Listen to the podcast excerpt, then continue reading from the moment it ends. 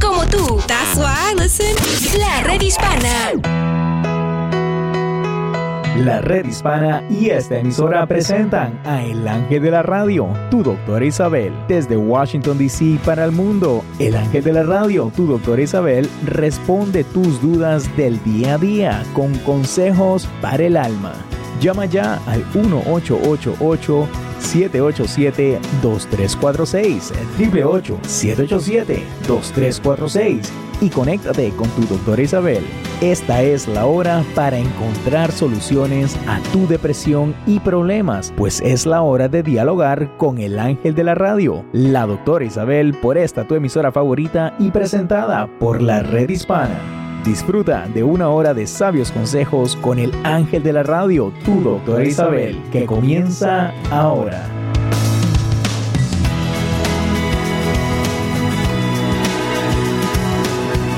Hola, hola, hola queridos amigos, ¿cómo están? Es su doctora Isabel aquí en la red hispana muy lista y contenta de poder estar comenzando otra semana con ustedes. Después de, me imagino que hayan pasado un fin de semana en familia o por lo menos que hayan podido celebrar eh, lo que es la Pascua de Resurrección, aquellos que la celebran, ¿no? Eh, hoy eh, me he dado cuenta por muchas de las razones que uno lleva en la vida, sobre todo esta semana pasada que fue leer parábolas y leer la Biblia y bla, y me di cuenta que, que nosotros como seres humanos nos gustan las historias, es más, nos gustan el cuento, es más, nuestro cerebro está programado para reaccionar hacia la historia. Eh, me he dado cuenta aún mucho más porque últimamente eh, más bien en las últimas tres o cuatro semanas, he estado utilizando una historia para poderme dormir. Y eh, las historias son historias que mayormente he conocido, historias como eh, La Bella Durmiente, otras historias parecidas, historias más importantes también. Y, y me di cuenta que después de cinco o diez minutos me duermo, pero hoy, el día de hoy, estoy hablando eh, por qué nos gustan las historias. Yo creo que si vamos a, más allá, las fábulas, por ejemplo, yo me recuerdo de tantas fábulas que, mis abuelos me leían, ¿no? Eh, la, la fábula es una cosa universal que no sabe ni de épocas, ni de costumbres, ni de idiomas o religión. En todas las culturas de la historia se han desarrollado por diversos motivos. Recuérdense que por ejemplo, hace mil años, hace dos mil años, la gente mayormente no escribía, no sabía escribir, no sabía leer. Entonces, eh, ¿cómo se podía pasar una historia de un año al otro, de, un, de, de una decena de años a otro? Mire, precisamente en la Biblia. La Biblia no se escribió durante el tiempo de Jesucristo. Se escribió muchos más años atrás, más adelante, de aquellas personas que se recordaron la historia. Entonces es cuestión que nos demos cuenta que nos e, estamos más que nada adaptados a la historia. Bueno, entonces inclusive vamos a llevarlo a la parte simpática de, la vida a día, de día a día, ¿no? Y es que hay gente que en vez de decirte, tú le preguntas, ¿por qué llegaste tarde hoy? Ay, si tú supieras. Y te hacen una historia grandísima o es que le gusta la historia o es que piensa que a la persona que se lo estás diciendo ya lo tupiste o ya te va a creer lo que tú estás diciendo. Entonces yo creo que estamos programados para la historia o, o la persona que le estás haciendo la historia se ha cansado tanto de la historia que te escucha, no le queda más remedio. Entonces, tú eres persona de dar historias, de recibir historias, de inventar historias porque todo eso cae bajo lo mismo, que estamos programados para aceptar historias. ¿Qué tú crees de esto, Néstor? Buenos días y buenas tardes con usted, doctora. Eh, qué interesante este tema del día de hoy, de las historias, doctora. Le contaré que este fin de semana efectivamente celebré con mi familia, bueno, mis hijos y mi madre, digo familia porque pues obviamente es mi familia. Es tu familia, claro, es tu familia. mi familia. Así que eh, pues eh, compartimos historias, doctora, recordamos eh, la resurrección del Todopoderoso, obviamente. Y, se contaron historias, doctora, también en la iglesia. Fuimos a la iglesia, sí. comimos pescado, como se lo vi comentando la semana pasada, toda la semana pasada.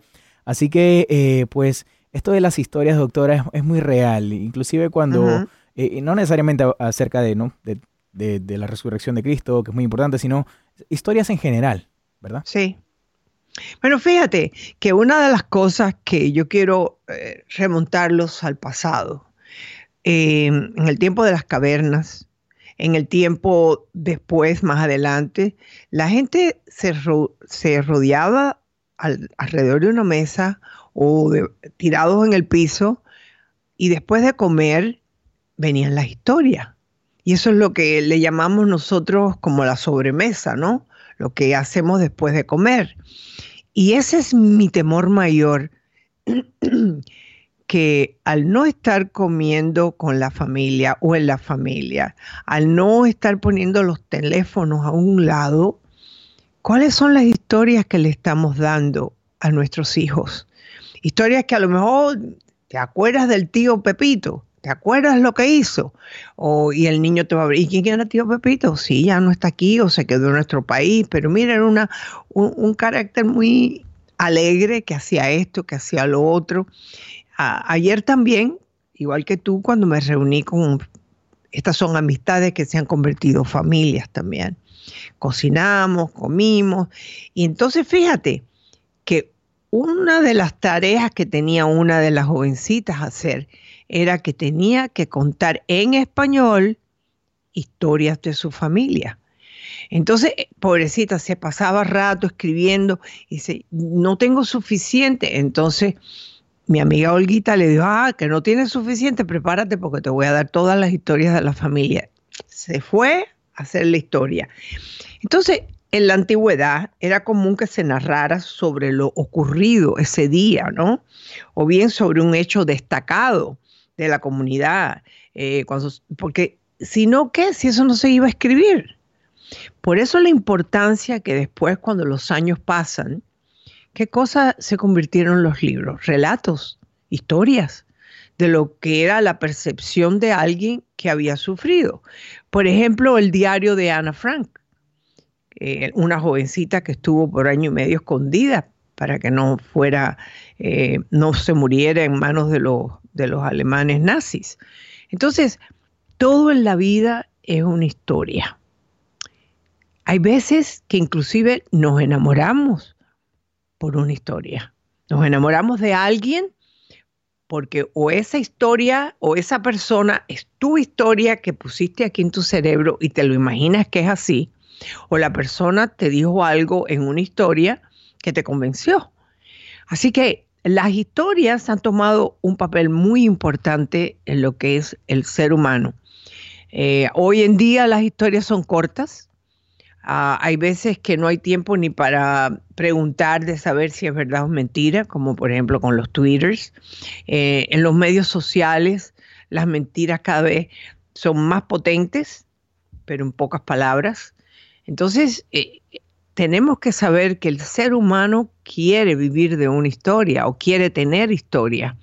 Eh, hay personas que se especializan en decir cuentos, en hacer historias. ¿Tú conociste a alguien que fuera así? Díganos, llámenos aquí al 888-787-2346. Yo recuerdo un tío muy querido mío que mis, mis hijos los llegaron a conocer y él les hacía las historias de lo difícil que fue de salir de su patria, ir a Cuba y tener que levantar un negocio o tener una vida nueva porque dejó todo atrás. Todos tenemos una historia, pero hay que relatarla. Aquí regresemos. Llámenos al 888-787-2346.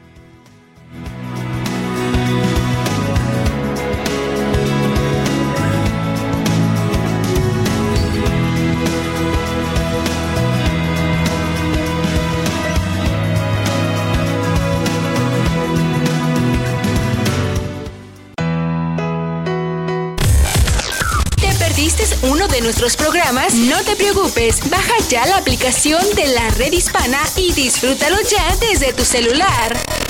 Planeta Azul. ¿Es posible que el calentamiento global desplace a personas de bajos ingresos de sus vecindarios? Es uno de los factores. En Miami, las comunidades de menos ingresos viven por lo general alejadas de las playas, en partes más altas de la ciudad. Pero el alza del nivel del mar, tormentas e inundaciones provocadas por el cambio climático han empujado a los residentes costeros más ricos a esos vecindarios. Es un proceso conocido como gentrificación, donde la remodelación de barrios pobres los hace después incosteables para sus residentes originales. Expertos creen que el calentamiento global puede inundar las zonas costeras, por lo que es una de las consecuencias que deben considerar las autoridades locales para proteger a los residentes que viven en zonas más altas alejadas de las costas. Mensaje de esta estación, el Centro de Comunicaciones Ambientales de Yale y la redhispana.com. Fuente de salud. Soy Fabiola Kramsky de turis.com con soluciones para tu vida diaria. ¿Es peligroso tronarse los dedos o cualquier parte de tu cuerpo? Ese ruido surge cuando se revientan las burbujas que tenemos en el líquido que cubre nuestras articulaciones. El líquido sinovial es el lubricante natural que evita que los huesos rocen entre sí, se desgasten y en algún momento se fracturen. Algunos dicen que si truenas tus dedos puedes desarrollar artritis o artrosis, pues dañas los tejidos que rodean músculos, tendones, grasa y vasos sanguíneos. Otros dicen que puedes disminuir tu fuerza para tomar algún objeto. Dato curioso, dicen que quienes más sufren el problema, gente de la década de los 40 y más hombres que mujeres. Sin embargo, la Junta Americana de Medicina Familiar dice que tronarte los dedos realmente no influye a que desarrolles alguna de estas enfermedades. Soy Fabiola Kramsky con un minuto de salud, de turis.com para la red hispana y esta estación. Camino al éxito.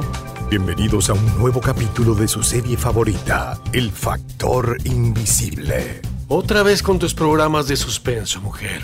Ay, mamá. Este es diferente. Trata sobre las reglas de protección de trabajadores agrícolas y las primeras actualizaciones en 20 años. ¿Qué? Escuchen. Si eres un trabajador del campo, no tienes que ser víctima del factor invisible. Los pesticidas en las plantas son invisibles y aunque no los puedes ver ni oler, de todas maneras pueden hacer que te enfermes. Puedes aprender cómo proteger a tu familia y a ti mismo en un entrenamiento anual. Ya oyeron. Lo mejor es ser muy cuidadoso. Tú tienes control y puedes reducir las probabilidades de enfermarte por el contacto con pesticidas. Para más información en español sobre las revisiones del estándar para la protección del trabajador y los cambios para los trabajadores agrícolas y manipuladores de pesticidas, visita la redhispana.org. Un mensaje de esta estación, la Agencia de Protección Ambiental de Estados Unidos y la redhispana.org.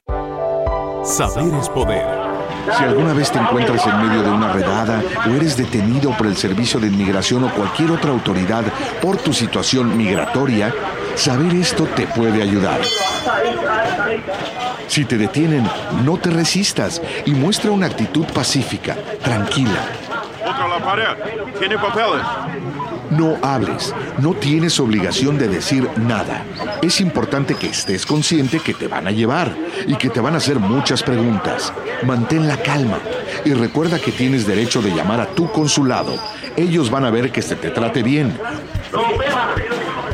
Si necesitas información sobre cuáles son tus derechos en caso de ser detenido por el Servicio de Inmigración o cualquier otra autoridad, llama a tu consulado. Ellos van a ver que se te trate bien, ofrecen ayuda legal y pueden avisar a tus familiares. Un mensaje de la red hispana y esta estación. Planeta Azul. Compadre, llegó la hora de quitarse la ropa. ¿Qué pasó, compadre? No, no es broma. Si trabajas en el campo o manejas pesticidas, al final de la jornada laboral es necesario cambiarse toda la ropa. Pantalón, camisa, pañuelos, gorras y zapatos. Los pesticidas que están en las plantas y en la tierra se pueden pegar a la ropa y a los zapatos. Aprendí en un entrenamiento que no me debo acercar a la familia o entrar a la casa hasta que no me haya cambiado la ropa de trabajo. Qué buen consejo, compadre. Así es, no corras riesgos. La ropa de trabajo debe también lavarse separadamente de la ropa de familia y es necesario asearse y bañarse antes de comer, beber, usar el teléfono celular y hasta mascar chicle. Más vale prevenir que lamentar. Para más información en español sobre el estándar para la protección del trabajador, visita la redhispana.org. Un mensaje de esta estación, la Agencia de Protección Ambiental de Estados Unidos y la redhispana.org.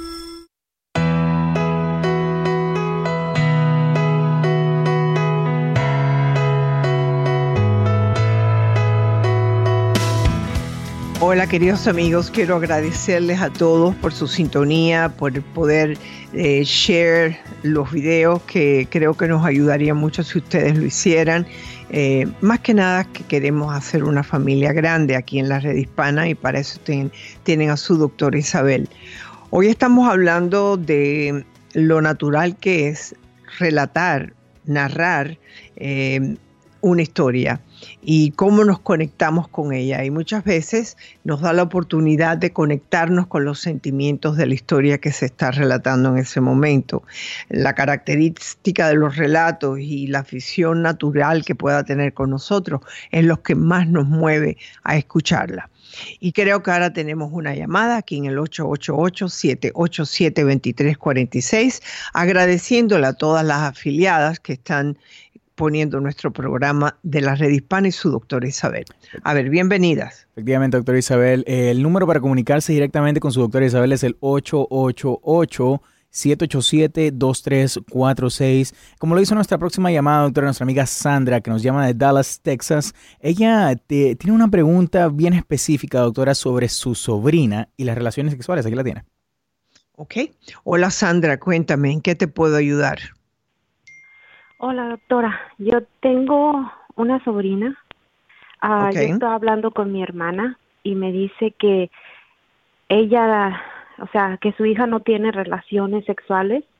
¿Qué edad tiene la niña? Tiene 18 años. Ok. Pero que tiene, ha tenido sexo oral y otro tipo de que se tocan. Entonces, como yo tengo puros varones, eh, yo le digo que pues también así puede transmitirse alguna enfermedad. Y ella me dice que como que nomás la está cuidando por, por los embarazos. No sé si... Bueno, a mí me parece que hay muchas otras formas de evitar un embarazo, eh, pero que ella no está teniendo actividad sexual, esta señora está viviendo en otro mundo. Por supuesto que eso es una actividad sexual. Y lo más triste, triste de todo es que esa actividad sexual, sobre todo la mujer, que es la que tiene, bueno, el sexo oral lo puede hacer el muchacho lo mismo que la muchacha, pero eh, es una forma eh, que, te rebajas para hacerlo.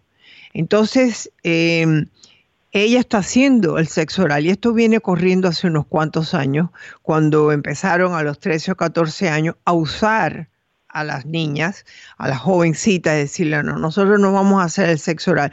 Tú hazme el, perdón, vamos a hacer el sexo oral, pero no hay penetración. Y olvídate, eh, eh, eh, tú haces el sexo oral y hay una oportunidad bien grande que haya una penetración.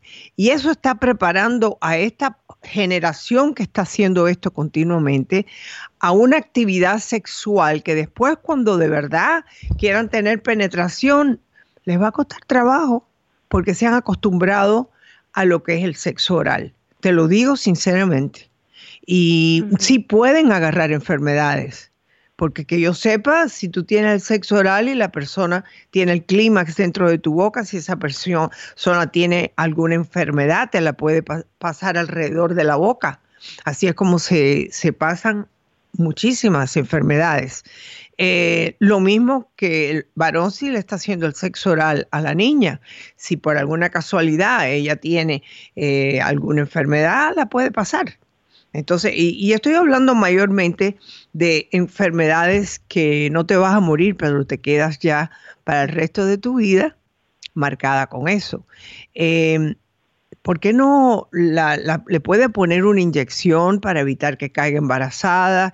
Eh, no sé, tú dices que tiene 18 años, ¿no? Sí, tiene 18. Yo le digo a ella, porque yo con mis varones he hablado de esto, y le digo que hay otros métodos, que también la intimidad, tener relaciones es bonita.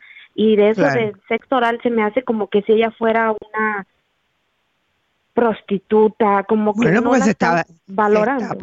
Claro, ella no se está valorando. Ella no se está valorando. Porque él la está usando. Pero ella no se está valorando. Y entonces te digo que esto le siembra una situación para el futuro que no es nada buena.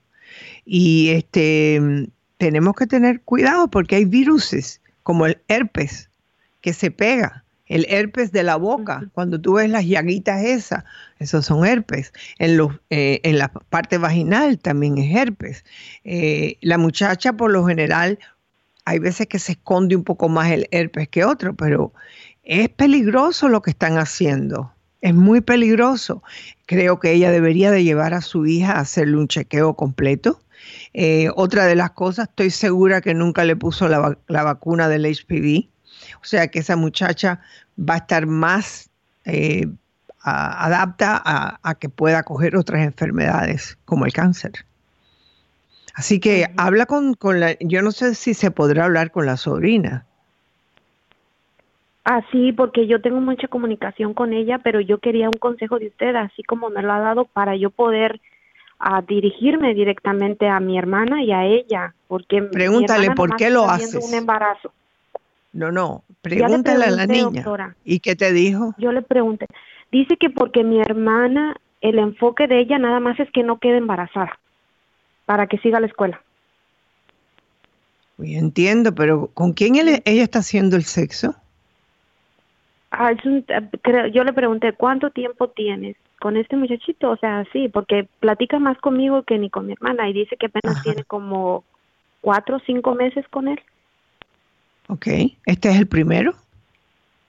No, me dijo que ya lo había hecho antes con otro novio que había tenido. Lo mismo. ¿Ve? Ya la están usando y eso se corre.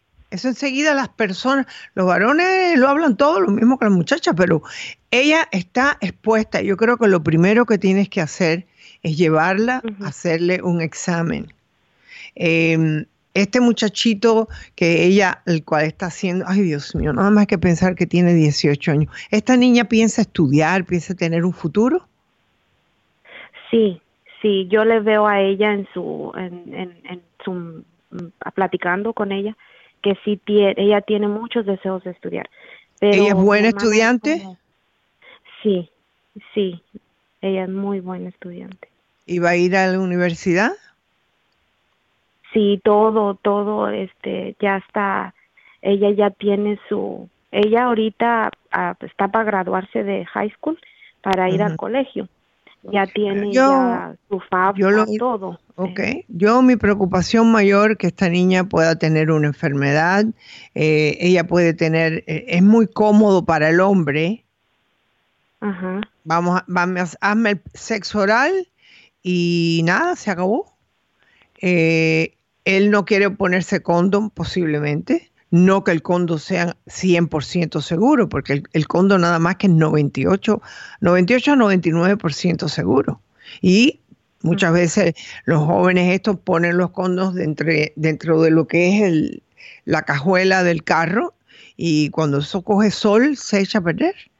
Así que esta niña necesita preguntarse qué es lo que ella quiere de una relación. No sé cuál es la satisfacción que ella está sintiendo, al menos que él lo haga manual con ella. Y eso va a traer su situación que en el futuro la actividad sexual pueda que sufra. Así que me parece que lo primero vamos a tener la seguridad que ella no tiene ninguna enfermedad y en esa se cuenta herpes, ¿ok? Habla con ella. Mira a ver si la convences a llevarla al médico. Yo la voy a llevar, doctor. Ok, llévala porque ya ya tiene 18 años, o sea que mayor de edad.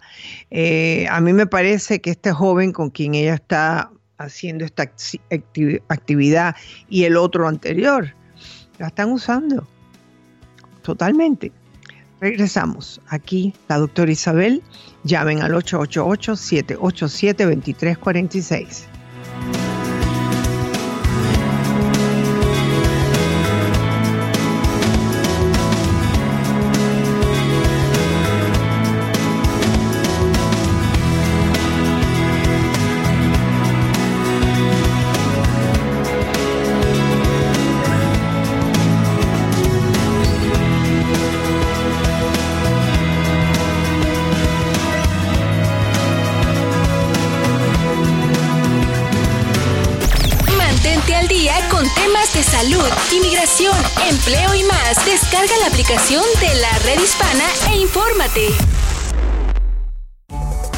Fuente de salud. Soy Fabiola Kramsky de turis.com con soluciones para tu vida diaria. ¿Es peligroso tronarse los dedos o cualquier parte de tu cuerpo? Ese ruido surge cuando se revientan las burbujas que tenemos en el líquido que cubre nuestras articulaciones. El líquido sinovial es el lubricante natural que evita que los huesos rocen entre sí, se desgasten y en algún momento se fracturen. Algunos dicen que si truenas tus dedos puedes desarrollar artritis o artrosis, pues dañas los tejidos que rodean músculos, tendones, grasa y vasos sanguíneos. Otros dicen que puedes disminuir tu fuerza para tomar algún objeto. Dato curioso, dicen que quienes más sufren el problema, gente de la década de los 40 y más hombres que mujeres. Sin embargo, la Junta Americana de Medicina Familiar dice que tronarte los dedos realmente no influye a que desarrolles alguna de estas enfermedades. Soy Fabiola Kramsky con un minuto de salud. De turis.com para la red hispana y esta estación. Planeta Azul. Te saluda la agroempresaria Isabel Nieves. Cuando hablamos de flores, lo primero que viene a nuestra mente es su apariencia y su olor. Las tendencias de la agricultura moderna nos han llevado por caminos muy interesantes. Hoy día, las flores nos cautivan el paladar al ser utilizadas en un sinnúmero de platos y bebidas. Estas brindan un toque diferente, refrescante y en ocasiones hasta irresistibles. Son utilizadas de diversas maneras. Se utilizan sus pétalos, sus semillas y hasta sus hojas, tanto frescas como en infusión. Dependiendo de la manera en que la utilices, el sabor y el color es muy particular. Entre las flores más utilizadas se encuentra la flor de Jamaica, la capuchina, el dianthus, la orquídea, la lavanda y las rosas. Apoyemos la evolución de la agricultura a nuevas tendencias. Mantente en sintonía de esta emisora y recuerda que este es un mensaje de la red hispana.com. Camino al éxito. Bienvenidos a un nuevo capítulo de su serie favorita, El Factor Invisible. Otra vez con tus programas de suspenso, mujer. Ay, mamá. Este es diferente. Trata sobre las reglas de protección de trabajadores agrícolas y las primeras actualizaciones en 20 años. ¿Qué? Escuchen. Si eres un trabajador del campo, no tienes que ser víctima del factor invisible. Los pesticidas en las plantas son invisibles y aunque no los puedes ver ni oler, de todas maneras pueden hacer que te enfermes. Puedes aprender cómo proteger a tu familia y a ti mismo en un entrenamiento anual. Ya oyeron. Lo mejor es ser muy cuidadoso. Tú tienes control y puedes reducir las probabilidades de enfermarte por el contacto con pesticidas. Para más información en español sobre las revisiones del estándar para la protección del trabajador y los cambios para los trabajadores agrícolas y manipuladores de pesticidas, visita la redhispana.org. Un mensaje de esta estación, la Agencia de Protección Ambiental de Estados Unidos y la redhispana.org. Para vivir mejor. El éxito no solo es alcanzar metas, es todo un cambio de actitud. Es un constante camino hacia algo.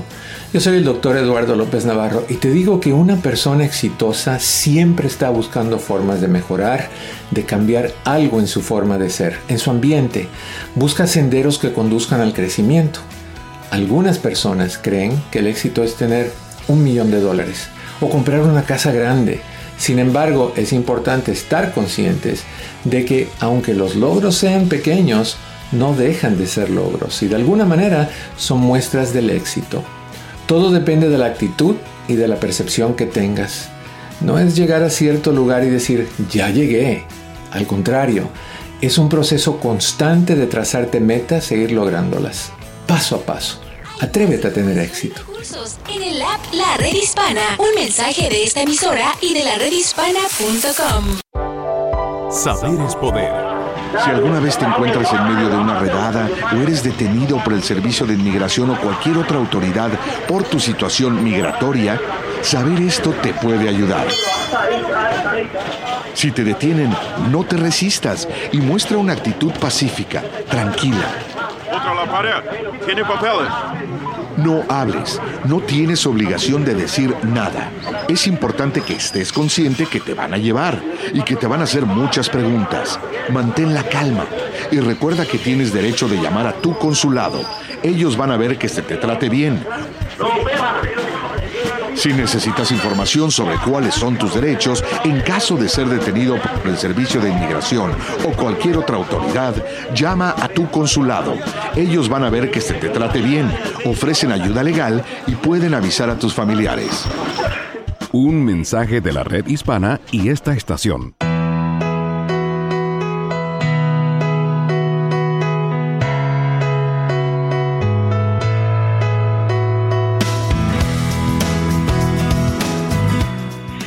Hola queridos amigos, esta última eh, llamada, como quiera que sea, me alegro mucho que te preocupes por tu sobrina, que ya yo pensaba que a lo mejor esto estaba eh, bajando un poquito más el uso del sexo oral entre la juventud como una forma de control de la, de la natalidad. Eh, hay que hacerle estudios de la boca, hay que hacerle estudios de la vagina a ella y más que nada de su, lo que es su sentido propio. ¿Qué es lo que tú estás buscando? ¿Satisfacer a alguien sexualmente a los 18 años? sin quizás sentir lo que la mayoría de las mujeres nos, nos gusta, que nos apapachen, que nos den amor, que, no, que nos hagan sentir importantes. Bueno, si tú te sientes importante haciendo eso, me pregunto qué estás buscando en relaciones futuras, porque eh, yo voy a estar hablar un poquito de lo, de lo, de cómo estamos moviéndonos en esta sociedad. Eh, es un movimiento egoísta, es un movimiento muy individual, eh, muy personal, pero no aquello de que las parejas se buscan porque se quieren, se enamoraron, hablaron.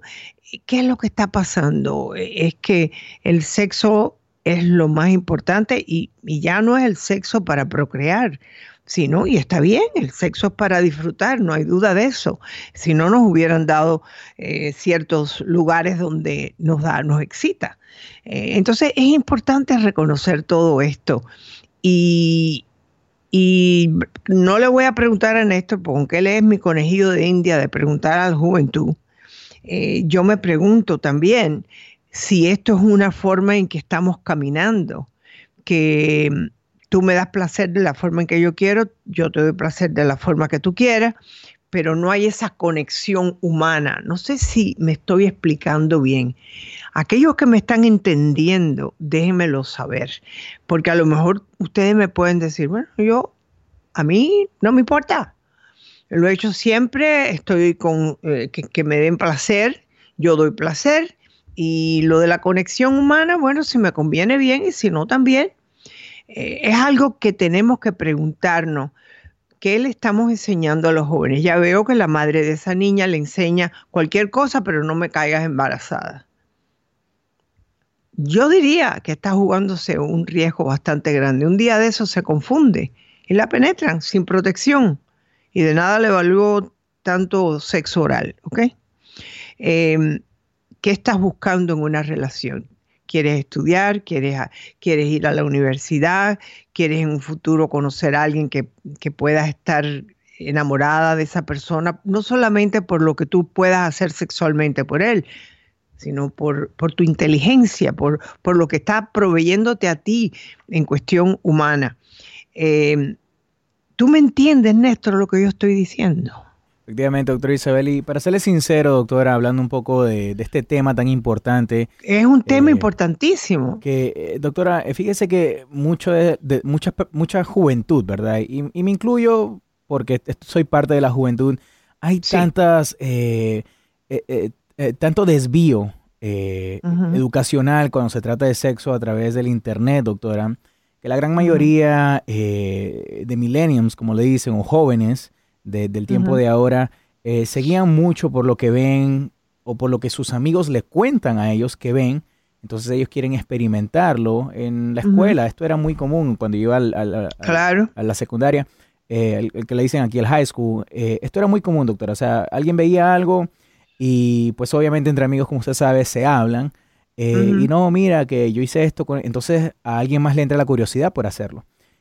No, no solamente eso, que estamos, eh, la persona que está diciendo eso mayormente tiene que ser los varones, sí. mayormente. Eh, entonces ya va eh, dándole un nombre a esa muchacha. Mira, yo hice esto con ella. Entonces, a lo mejor el otro dice, bueno, si lo hizo con él, lo puede hacer conmigo. Sí, eh, porque no ve, no ve la conexión humana. Porque en mi tiempo, cuando uno se enamoraba, se enamoraba. Y era por la forma en que hablaba, por el color de los ojos, por la forma que bailaba y todo al mismo tiempo. Eso no existe ¿No ahora, bueno, sí, e, ese, eso es lo que yo estoy diciendo. Entonces, ahora, ¿qué es lo que te mueve? ¿Qué es lo que te lleva a decir, she's the one for me? Yo creo, doctora, ¿qué que, cosa? que cuando, y lo he visto mucho, tal vez corríjanme los que nos están escuchando si estoy incorrecto, es cuando un chico sale con una muchacha y la exhibe por redes sociales, para ellas es la prueba del amor.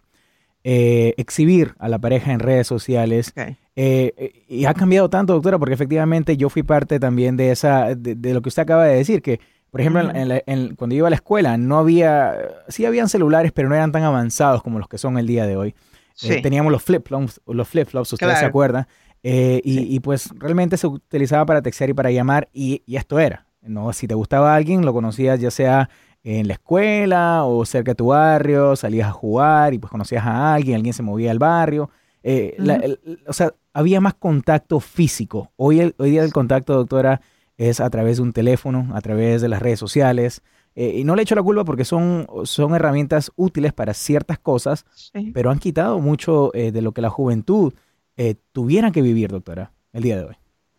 No, yo veo una juventud que se está llevando por mensajes, no por nada que sea eh, denso, nada de un libro que leen o, que fue a una clase especial y le enseñaron. Em, está muy, no sé si es sintetizado. Ah, y, ellos el hacer el amor no le llaman hacer el amor, es hacer el sexo. Eh, de cualquier forma posible. Entonces, me gustaría la opinión de nuestra gente que nos llame al 888-787-2346. Y Néstor, yo tengo una carta que la recibí eh, hace un tiempo. Y entonces, eh, y yo creo que lo que me relata ella es también el resultado de una ignorancia y de una falta de amor. Dice así, yo escucho su programa por años y he tratado de comunicarme con usted, pero no he tenido la suerte. Entré a su página web y por ese medio me enteré que le podía escribir y ahora lo hago. Usted dice que hay que empezar siempre por el final, pues este es mi problema. Estoy con mi pareja por cuatro años y por tres años a él se le ha dado diciéndome que quiere verme teniendo relaciones con alguien más. Y de esto hemos hablado en este programa anteriormente y por años. Él dice que eso nos unirá más y nuestra relación será más fuerte. Él me dice que tenga amigos, que me vista sexualmente y que cuando tenga una oportunidad no la desaproveche. Me presenta con varios de sus amigos, los invita a la casa, pero yo siempre les hablo con respeto, nunca insinuando nada. Néstor, ¿tú estás escuchando esta carta? Efectivamente, doctor Isabel. ¿Qué, qué te dice esto? ¿Qué, ¿Qué, tipo de, ¿Qué tipo de hombre está llevando a esta mujer a tener relaciones con otros hombres para él verlo.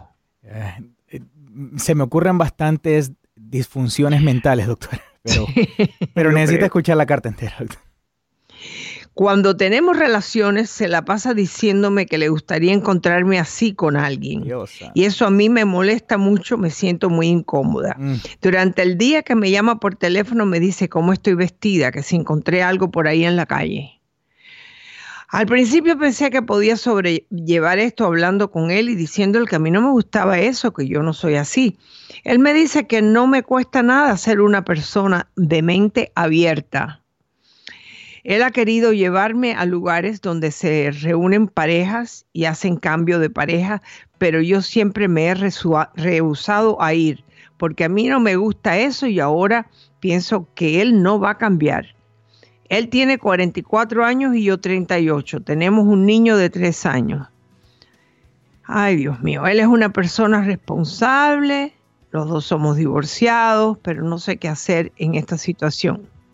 Cuando regresemos vamos a hablar sobre estas posturas de esta pareja y cuáles son los efectos que puede tener, que ya está teniendo en esta relación. Pobre niño de tres años. Regresamos. Su doctor Isabel en la red hispana 888-787-2346.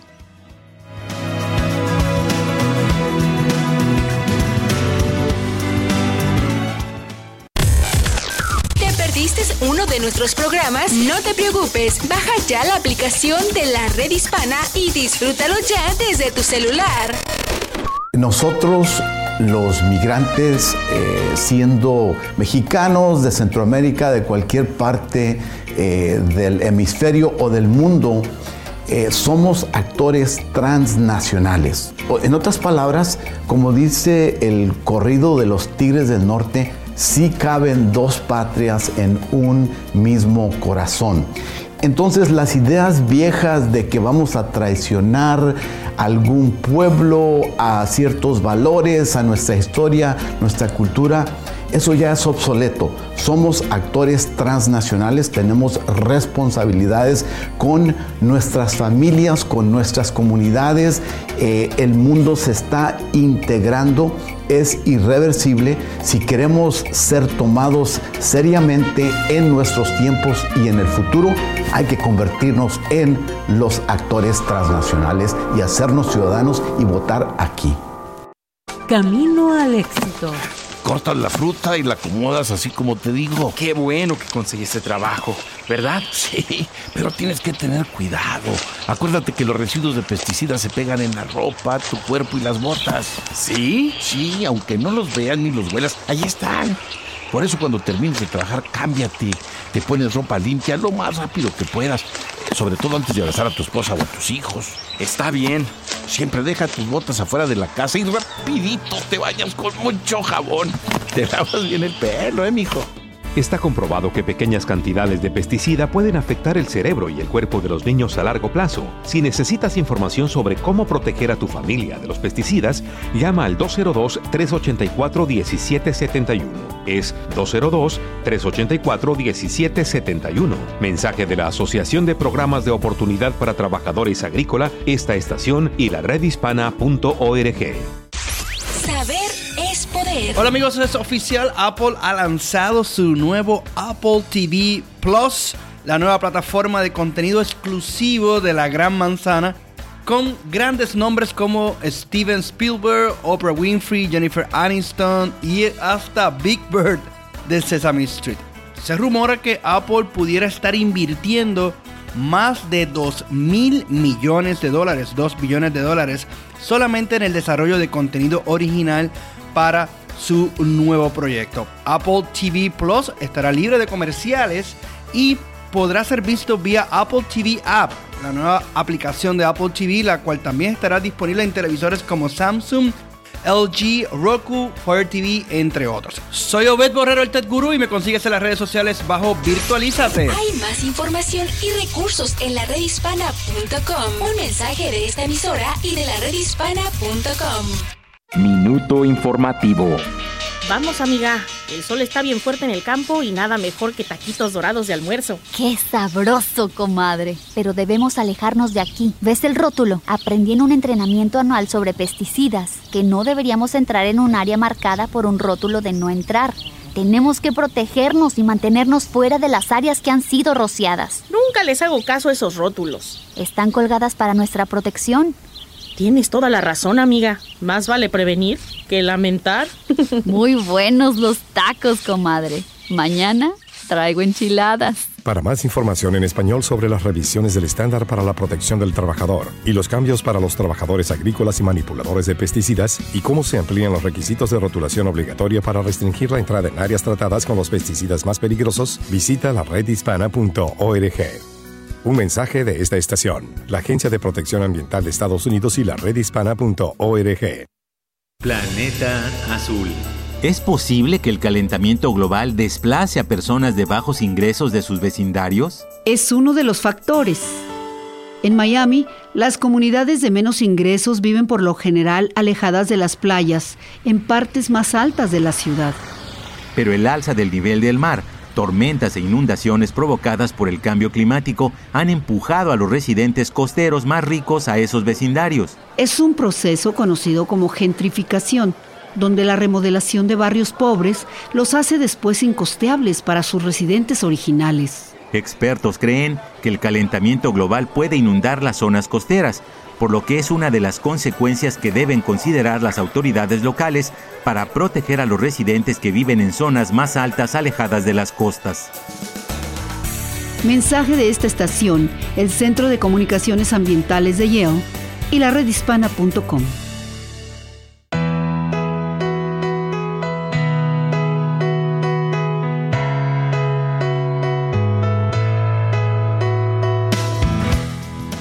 Hola, hola, hola queridos amigos, aquí me tienen y quiero saber, primeramente quiero saludar a todos los que están haciéndome eh, saludos, a ti, a es decir, a mí y a Néstor, por medio del Facebook, se los agradezco como siempre, eh, me siento mucho mejor, estoy caminando mejor para aquella persona que me preguntó, creo que es de apellido Durán, estoy mucho mejor, eh, hago mi terapia por las mañanas y me llena de energía Así que gracias por preguntar y a todos ustedes no se olviden que este programa se alimenta de sus opiniones, de lo que ustedes escuchan allá afuera.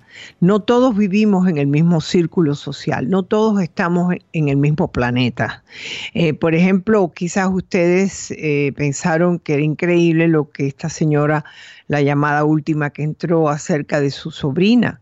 Eh, a mí no me extraña hasta cierto punto, pero a lo mejor a ustedes sí. ¿Por qué? Porque ustedes no lo habían escuchado. Entonces, por eso los comentarios de ustedes son tan importantes. A ver, Néstor, creo que tienes algunos. Efectivamente, doctora Isabel, rapidito, el número para comunicarse con su doctora Isabel es el 1888 787 2346 Doctora, nuestra amiga Carmen eh, opina acerca de esta carta que usted leyó antes de la pausa. Eh, ella dice Doctora, eh, que la dama de la carta no acceda, que no pierda sus valores, así que en el futuro ella le enseñará a sus hijos a no avergonzar, a que no se avergüencen, perdón. Siempre debe recordar que tarde o temprano todo se sabe y ella debe mm. mantener su íntegra imagen como mujer y madre. Yo creo que eh, definitivamente hay veces que las mujeres se olvidan que el valor propio es muy importante. Yo he escuchado de todo, lo mismo que he recibido esta carta donde ella le molesta lo que él está diciendo, pero continúa con él.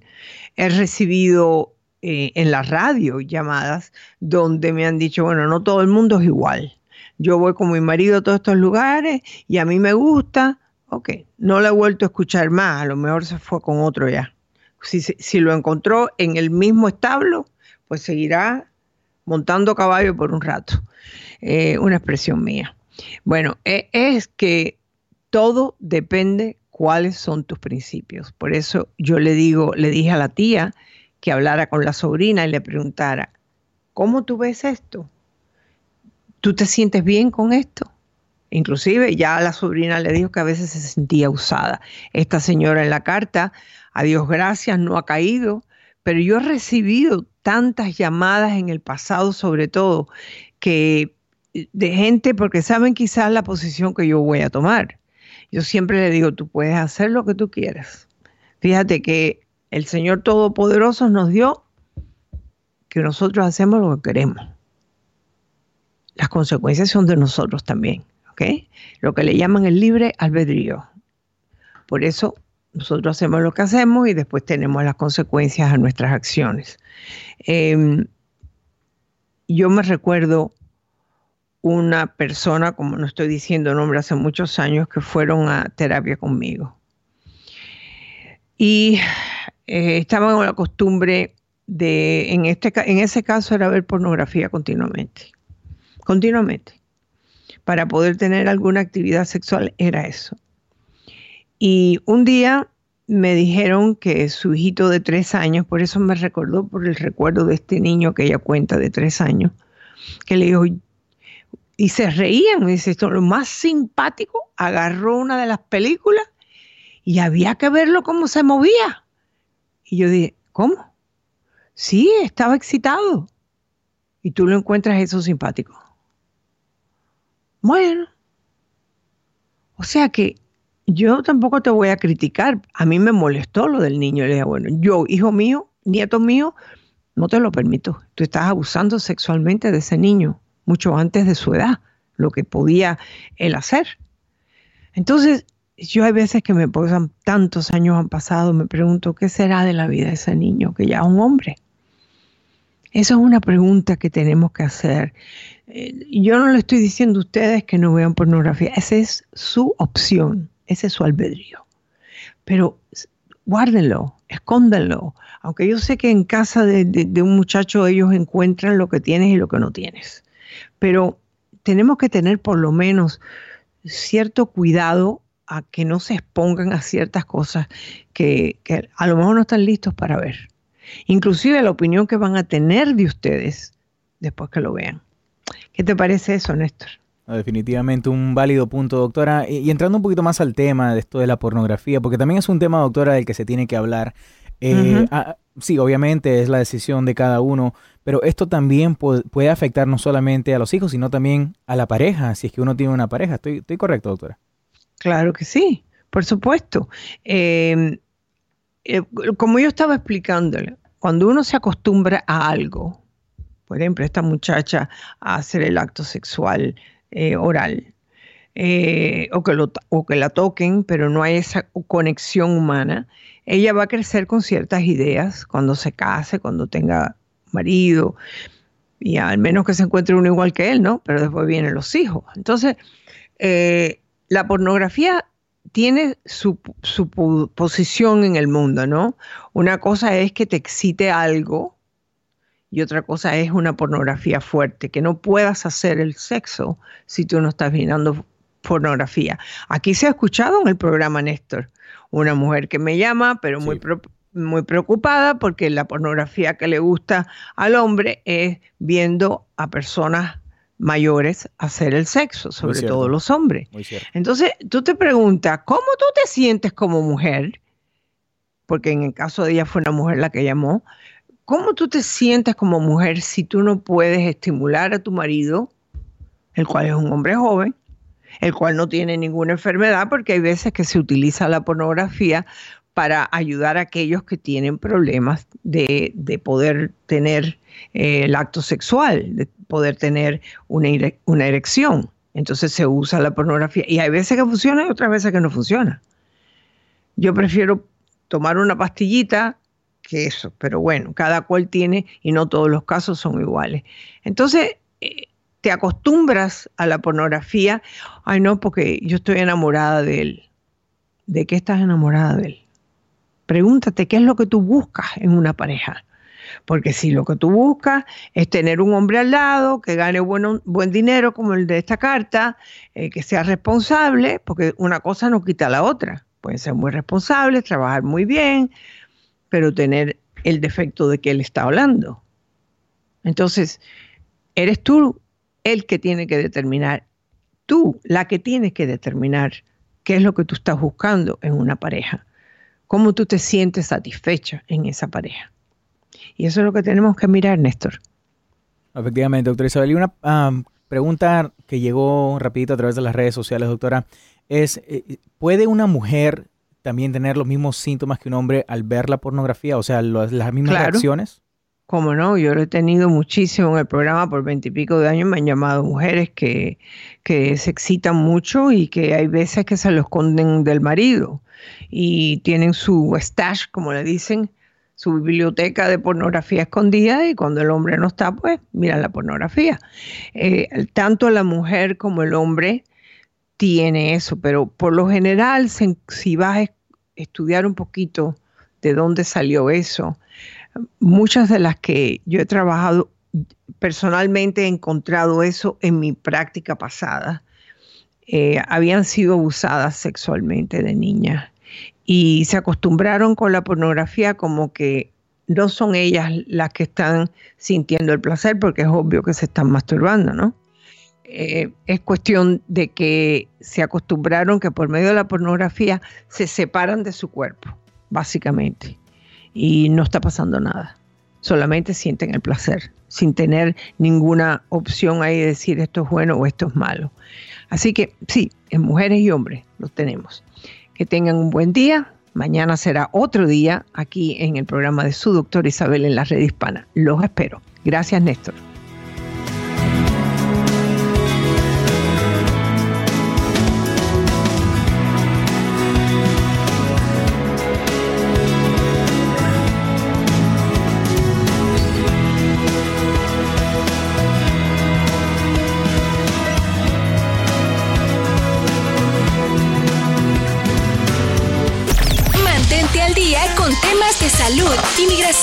Empleo y más. Descarga la aplicación de la red hispana e infórmate. Hola, soy tu doctora Isabel. Si te gusta mi programa en iTunes, suscríbete, dale puntuación y haz tus comentarios en iTunes. Espero leer tus comentarios. Hasta la próxima.